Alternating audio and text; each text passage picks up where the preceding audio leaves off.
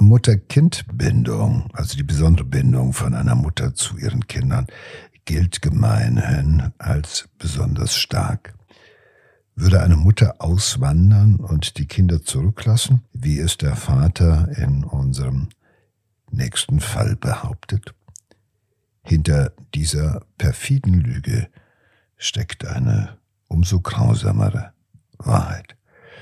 Hallo und herzlich willkommen in unserem Podcast Im Kopf des Verbrechers. Wir, das sind Joe Bausch und Sina Deutsch. Magdeburg, 6. Dezember 1994. Katrin L. lebt im Frauenhaus. Dort fühlt sie sich sicher.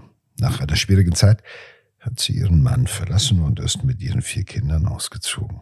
Aber Katrin ist nicht so unglücklich, wie es aussieht. Es gibt einen anderen Mann in ihrem Leben. Einen Mann, den sie offenbar von Herzen liebt und dem sie glühende Liebesbriefe schreibt.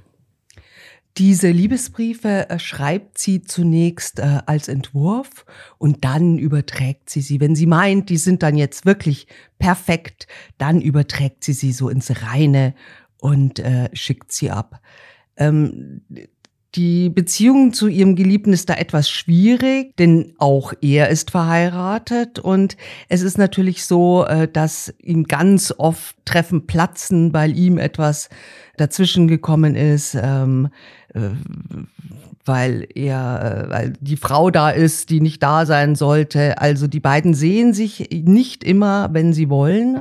Und es passiert auch zum Beispiel einmal, äh, da wollte sie ihm auch eben einen, einen dieser Liebesbriefe übergeben, den sie da geschrieben hat, und zwar an einem Dienstag, dem 6. Dezember. Und ähm, aber sie wieder kommt was dazwischen. Sie können sich nicht treffen und ähm, ja, und an diesem Tag wird auch Katrin L. das letzte Mal gesehen.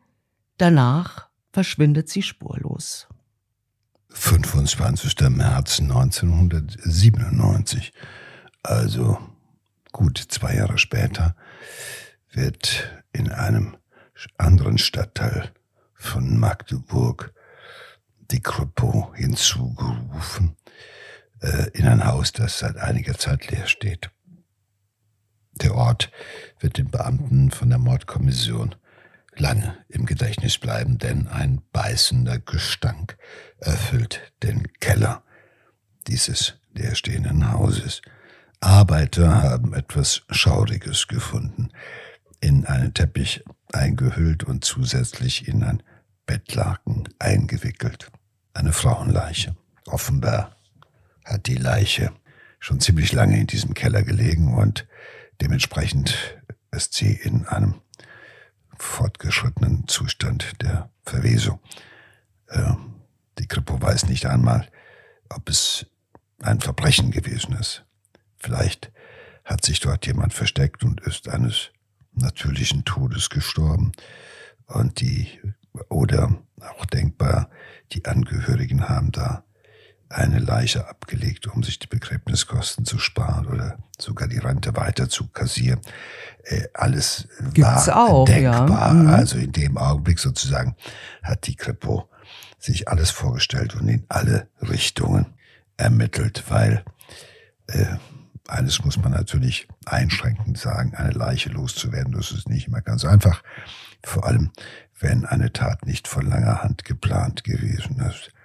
Das naheliegendste ist natürlich, wenn die Leiche schon mal auf so einen Teppich gefallen ist oder im Bett liegt und in dem Bett lag, äh, gewickelt ist, sie dann auch da weiter einzuwickeln und genauso auch zu entsorgen. Bei äh, der Untersuchung des äh, Fundorts machen äh, die Beamten auch noch eine Entdeckung und zwar finden sie unter der Leiche Teile eines äh, vermoderten BHs. Ähm, diese Stoffreste lassen vermuten, dass er einer jüngeren Frau gehört hat. Und ähm, das macht natürlich die Wahrscheinlichkeit, dass es sich um ein Verbrechen hier handelt, ähm, ja, größer. Die Polizei beginnt äh, zuerst damit, die Vermisstenmeldungen der letzten Monate und Jahre zu überprüfen und daraus ergibt sich ein erster Ansatzpunkt. Denn eine ehemalige Bewohnerin dieses Hauses ist ähm, seit zwei Jahren verschwunden. Sie war damals dann schon ausgezogen, hatte zuletzt in einem Frauenhaus gewohnt. Ihr Name Katrin L. Aber naja, wie, wie, wie könnte denn die Leiche dieser Frau äh, hier in diesen Keller geraten sein? Na gut, dass man eine Leiche in einem Keller findet, das ist ja nicht ungewöhnlich. Also, pff, entweder wusste der Täter sich nicht anders zu helfen und hat sie halt eben in dem Haus, in dem er sich auskannte und wo er Zugang zum Keller hatte, abgelegt. Äh, er besaß offenbar auch denkbar, Kenntnisse von den lokalen Gegebenheiten und wusste, wie er die Leiche unentdeckt und unerkannt dort hinbringen kann und äh, äh, oder wie er sich ihrer dort in diesem Keller entledigen kann. Also geht mal davon aus, dass er Erkenntnisse zumindest von diesem Fundort hatte. Die Polizei versucht dann herauszufinden, was aus dieser verschwundenen Katrin L. geworden ist. Ähm, sie wurde damals von den Mitarbeitern des Frauenhauses als äh, vermisst gemeldet, aber die Polizei hat den Fall damals nicht weiterverfolgt. Äh, das ist ja oft so. Ähm, es gab natürlich überhaupt keine Hinweise auf ein Verbrechen und äh, Bekannte von ihr haben damals auch so gesagt, na ja, die ist äh, ja wahrscheinlich ausgewandert, da hat sie mal davon erzählt und ähm, äh, es ist ja auch so, erwachsene Menschen dürfen ja auch verschwinden und äh, auswandern, wohin sie wollen, ohne jemand Bescheid zu sagen. Also hat sich da damals keiner Sorgen gemacht. Und die Frage stellt sich jetzt natürlich, äh, ist, äh, sind Katrin L. und die Tote identisch? Ja, Katrin L. trug einen Ohrring. Und so ein Ohrring wurde am Schädel gefunden, an der Leiche. Ein weiteres Indiz ist der Teppich, in den sie gewickelt ist. Er soll, so sagen Bekannte von Katrin aus, aus ihrer alten Wohnung stammen. Die Kripo fragt deswegen ihren Ehemann Detlef L., ob er diesen Teppich kennt. Aber ähm, er sagt, nee, den habe ich noch nie gesehen. Und er bestätigt auch das, was eben auch schon äh, Bekannte ähm, ausgesagt hatten. Stimmt, seine Frau ist damals ausgewandert, äh, nämlich äh, nach Australien. Und übrigens ist er immer noch sauer, weil sie äh, eben einfach abgehauen ist. Sie hat ihn mit vier Kindern alleine gelassen und macht sich ein schönes Leben jetzt in Australien. Dass der Mann jetzt äh, bei der Befragung durch die Polizei nicht gleich anfängt zu weinen oder sogar mit Entsetzen oder Trauer reagiert, das ist ja eher authentisch. Das ist ja bei der Vorgeschichte, die er da erzählt, auch eher normal. Äh, das wäre eher auffällig, wenn er in große Trauer und Verzweiflung verfallen würde. Äh, es ist ein bisschen anders, wenn man überlegt, äh, die Frau ist ja ins Frauenhaus gegangen. Die meisten Frauen, die mit ihren Kindern das Haus, die eheliche Wohnung verlassen und ins Frauenhaus gehen, gehen deshalb dahin, weil sie Angst vor körperlichen Übergriffen haben. Insofern muss man sich diesen Typen näher anschauen, ich denke, weil die Möglichkeit, dass er vorweg schon körperlich übergriffig, um das vorsätzlich zu formulieren, gewesen ist, die ist ja durchaus nicht auszuschließen. Der damals äh, zuständige Ermittler äh, geht äh, genau in dieses Frauenhaus, also dem Ort, an dem sich äh, Katrin L. Äh, vor ihrem Verschwinden aufgehalten hat. Und da hat er totales Glück, weil ähm, natürlich wurde dieses Zimmer äh, in diesen zwei Jahren äh, anderen Frauen gegeben. Also mehrere Frauen haben dort gewohnt äh, seit Katrins Verschwinden, aber er findet trotzdem noch etwas, was Katrin L. in diesem Zimmer zurückgelassen hat. Das sind einmal Fotos äh, von ihren Kindern, aber auch, und das ist eine totale Überraschung, ähm, er findet den Entwurf eines Liebesbriefs. Und das ist ja irgendwie, ähm, ja, wie so ein Lebenszeichen, äh, das äh, die Tote ähm, da wiedergibt. Und wir haben ja vorher ähm, äh, erfahren, dass sie eben die, die Angewohnheit hatte, ihre Liebesbriefe erstmal äh, Entwürfe zu machen und dann ins Reine zu schreiben. Und genau wegen dieser Gewohnheit ähm, wird der Beamte dann auch stutzig. Ja, die werden natürlich deshalb stutzig, weil äh, niemand im gesamten Umfeld hatte etwas von einem Liebhaber erzählt.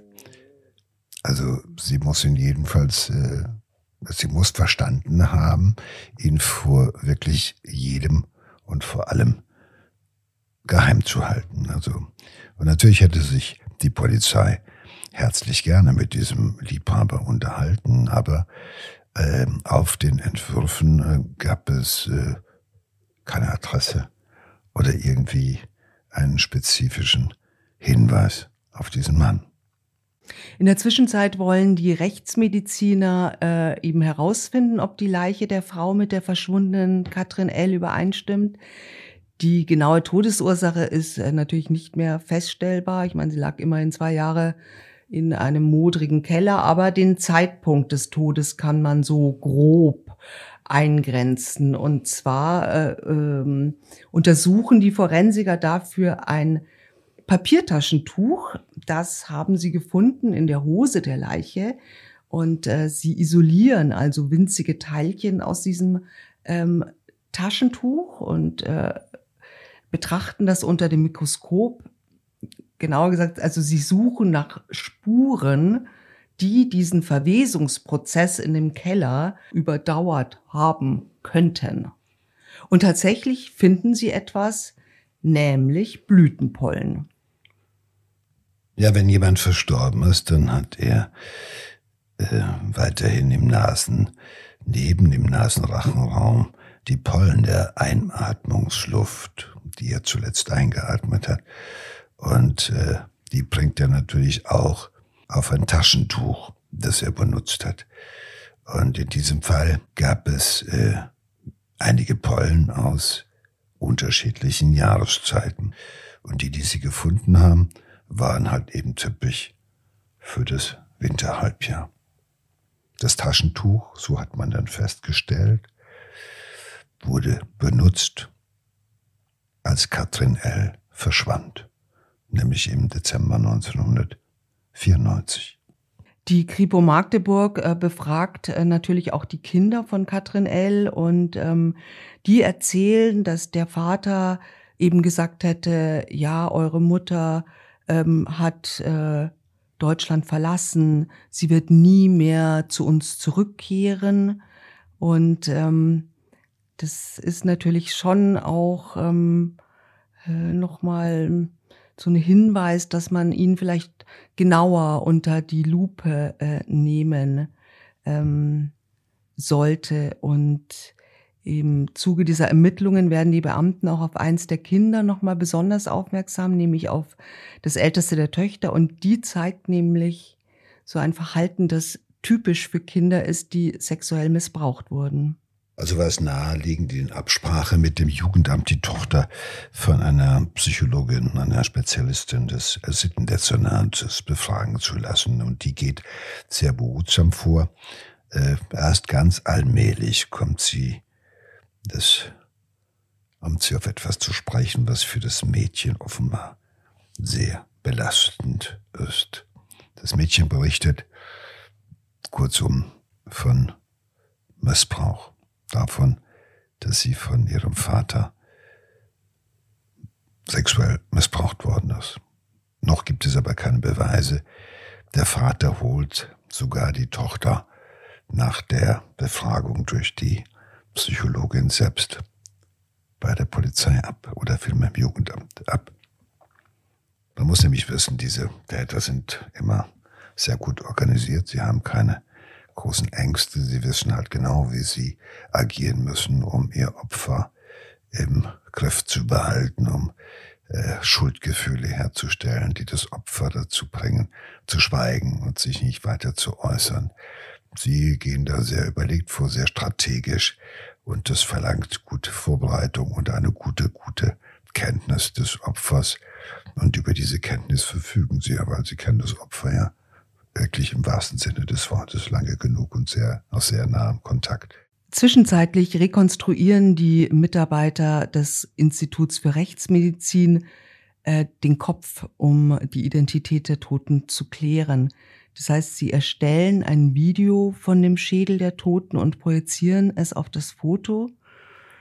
Und das Ergebnis ist dann auch so, dass diese bislang unbekannte weibliche Leiche ist höchstwahrscheinlich Katrin L. Die ähm, Kripo konfrontiert natürlich äh, den Ehemann ähm, sofort mit dem Ergebnis, aber der bleibt äh, bei seiner Aussage. Er sagt also, ja, selbst wenn meine Frau tot ist, ich habe damit nichts zu tun. Aber für die Polizei ist das natürlich äh, eigentlich klar, dass er der Mörder seiner Frau ist. Aber ähm, der Tatverdacht lässt sich natürlich nicht weiter erhärten, weil es eben auch keine, keine wirklich ähm, keine äh, Sachbeweise so gibt, um ihn zu überführen. Es ist also schon so, dass die beste Chance ist, den Täter dazu zu bringen, ein Geständnis abzulegen. Aber wie bringt man einen ja. Täter dazu, freiwillig ein Geständnis abzulegen? Äh, klar ist natürlich, äh, es fällt einem Täter leichter zu gestehen, wenn man ihm das Gefühl vermittelt, äh, wir wissen längst Bescheid. Wenn er dann noch das Gefühl vermittelt bekommt, es gibt ja äh, möglicherweise Rechtfertigungsgründe, die das ähm, sogar, also dass man es verstehen könnte, dass der Vernehmungsbeamte sogar ein gewisses Verständnis für die Tat haben könnte. Ähm, das ist immer auch von Vorteil, äh, ähm, zu sagen, egal wie die Schuld oder das, wie das jetzt auch auf den ersten Blick aussehen mag, da ist bestimmt noch etwas anderes und vielleicht hätte es vielleicht zwar andere Handlungsalternativen gegeben, aber äh, es ist äh, doch auch äh, manchmal halt eben etwas, was passieren kann. Und insofern äh, gewinnt man mit solcher Vorgehensweise ja manchmal auch das äh, Zutrauen. Nicht das Vertrauen, aber das Zutrauen mhm. eines Täters, der dann denkt, okay, also die wissen sowieso schon eine ganze Menge. Äh, jetzt ähm, kann ich denen zumindest meine zurechtgelegte Variante ja. für den Tat, über den Tatablauf kann ich ihnen ja präsentieren. Und äh, das sind halt eben auch bewährte Vernehmungstechniken und die erfolgreichsten sind die, die ein abgestimmtes und filigranes Vorgehen äh, erfordern, allerdings auch natürlich erfahren und sehr speziell geschulte Beamten, die das halt, das ist nicht nur the good guy und the bad guy oder sowas, was wir gerne mal im Fernsehen sehen, sondern das ist schon auch abgestimmt, aber entscheidend ist halt eben den Täter ins Sprechen zu bekommen dazu kriegen, dass der anfängt zu reden und dass er vielleicht sogar seine Variante erstmal mhm. offerieren darf. Weil solange er sich sozusagen näher mit der ihm vorgehaltenen Tat beschäftigt oder anfängt, sich damit zu beschäftigen, desto näher nähert man sich halt eben auch einem Geständnis. Ja, aber äh, es ist also trotz aller Anstrengungen ähm, gibt es noch nichts wirklich Greifbares. Also es gibt nicht mal einen, einen greifbaren Beweis für einen Mord und es gibt auch keinen Hinweis auf den Täter. Also es gibt natürlich der die unterschiedlichsten Szenarien wären da möglich. Also äh, das wird alles durchgespielt auch. Also zum Beispiel könnte sie äh, zu Hause von einem Raubmörder überwältigt worden sein, der sie dann in den Keller geschleppt hat. Also es ist natürlich, ähm, klar liegt es auf der Hand, ja, die Beziehungstat, aber es ist ja nie auszuschließen, dass es äh, doch ein anderes äh, ähm, viel sehr selteneres äh, Vorgehen, nämlich wirklich des großen Unbekannten, ähm, der sie getötet hat, gibt. Also jedenfalls, sie haben noch nichts Gerichtsverwertbares, also genau. also irgendwas, was jetzt eine Verhaftung oder ähnliches rechtfertigen würde. Äh, was sie wussten halt eben, ähm, äh, Detlef L. hatte immer schon ein großes Problem mit Autoritäten. Äh, äh, und äh, man konnte annehmen, dass äh, er der Polizei niemals die Wahrheit erzählen würde, also dass er kein Geständnis ablegen würde. Und deshalb hat die Polizei gedacht, vielleicht hilft es ja, wenn man Angehörige hinzuzieht. Also, und dann bewährte sich das halt eben als doch, sag ich mal, überraschend äh, erfolgreiche Überlegung für die im Hinblick auf die Aufklärung. Nämlich die Polizei bittet dann die Verwandten von Detlef L. aus Süddeutschland ins Polizeipräsidium nach Magdeburg. Und aus früheren Ermittlungen wissen die Beamten, dass Detlef L. vor seinem Onkel und seiner Tante einen großen Respekt hat. Und Kunstgriff äh, der Ermittler, ähm, sie ähm, spielen ihnen eine Aufnahme vor, in genau äh, die, in der die Tochter ähm, von Katrin und Detlef L. eben von diesem sexuellen Missbrauch ähm, spricht. Und äh, genau eben, wie sie erzählt, wie er sich ins Bett neben sie gelegt hat. Und das ist natürlich wahnsinnig schockierend, auch für die beiden äh, Verwandten, weil ähm, also sie können natürlich nicht glauben, was sie da äh, Schreckliches über ihren Neffen erfahren. Ne? Ja, das, das Verrückte ist ja, dem Täter ist offenbar die Wertschätzung seiner äh, Verwandten, seiner Familie wahnsinnig wichtig. Also sein Ansehen, was er in der Familie hat. Und äh, also lieber ist ihm, dass er als äh, Mörder oder Totschläger dort erscheint, aber auf keinen Fall will er als Kindesmissbraucher oder Sexualstraftäter vor seiner Familie, also vor seinen Verwandten dastehen. Und so entsteht für Detlef Eller eine, sage ich mal, so ein, ein schwieriger Konflikt. Die Frage nämlich, ob er nicht nur die Polizei, sondern auch seine Verwandten eiskalt anlügen kann. Aber dieser Stresssituation ist er offenbar und da haben die Beamten wohl relativ gut vorrecherchiert und sich das lange überlegt. Dieser besonderen Stresssituation ist er offenbar nicht gewachsen. Sein Lügengebäude bricht zusammen. Seinen Angehörigen gegenüber beteuert er, ich bin nicht so schlecht, wie er denkt. Äh, niemals hätte er seine Kinder sexuell missbraucht. Nur das mit seiner Frau, ja, okay. Das sei er tatsächlich gewesen. Endlich, es ist dann soweit. Detlef L. berichtet, was sich am Tag des Verschwindens seiner Frau ereignet hat. Wie fühlt sich denn ähm, der Moment ähm, für die meisten Verbrecher an, wenn sie tatsächlich dann ein Geständnis ablegen? Was passiert denn dann mit einem Täter? Ja, es wird ja oft davon berichtet, dass es äh, zu einer Erleichterung geführt hat. Also äh, das mag es auch geben, dass äh, man sich erleichtert, vor allem wenn das so eine Beziehungstat gewesen ist, dass halt da etwas von einem abfällt.